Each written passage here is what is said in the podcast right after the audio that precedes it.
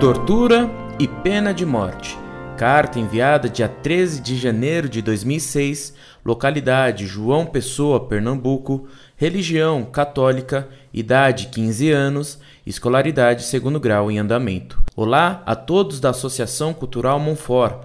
Bem, estava lendo o compêndio do Catecismo da Igreja Católica quando vi a questão 477 com a seguinte pergunta: Que práticas são contrárias ao respeito da integridade corpórea da pessoa humana. Entre as práticas citadas estava a tortura. Então, sendo a tortura uma prática condenável, como pode a Igreja ter utilizado durante tanto tempo com a Inquisição? Só agora que a Igreja chegou à conclusão que a tortura é uma prática errada? Outra coisa, ainda no compêndio, nas questões 469, que pergunta que pena impor encontramos o seguinte trecho que fala da pena de morte, depois das possibilidades de que o Estado dispõe para reprimir o crime, tornando inofensivo o culpado, os casos de absoluta necessidade de pena de morte são hoje muito raros, se não praticamente inexistentes.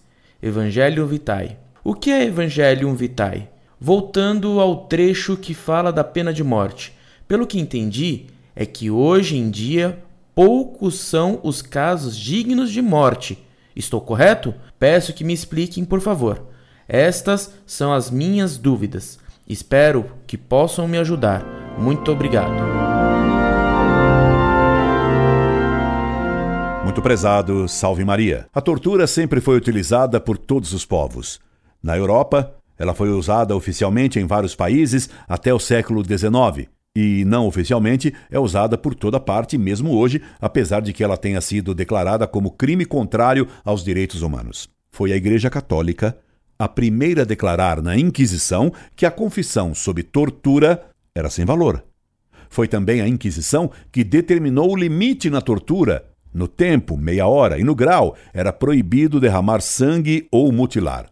Mais ainda, foi a Inquisição que declarou que se alguém fosse submetido à tortura e nada confessasse, se era obrigado a ter a pessoa por inocente. Os inquisidores normalmente eram contrários à tortura, que no processo inquisitorial era usada apenas para obter outras informações, nunca sendo válida como confissão. Sobre a pena de morte, o que diz o novo catecismo, baseado no Concílio Vaticano II, está completamente desatualizado. Veja o que você citou depois das possibilidades de que o Estado dispõe para reprimir o crime, tomando inofensivo o culpado, os casos de absoluta necessidade de pena de morte são hoje muito raros, se não praticamente inexistentes.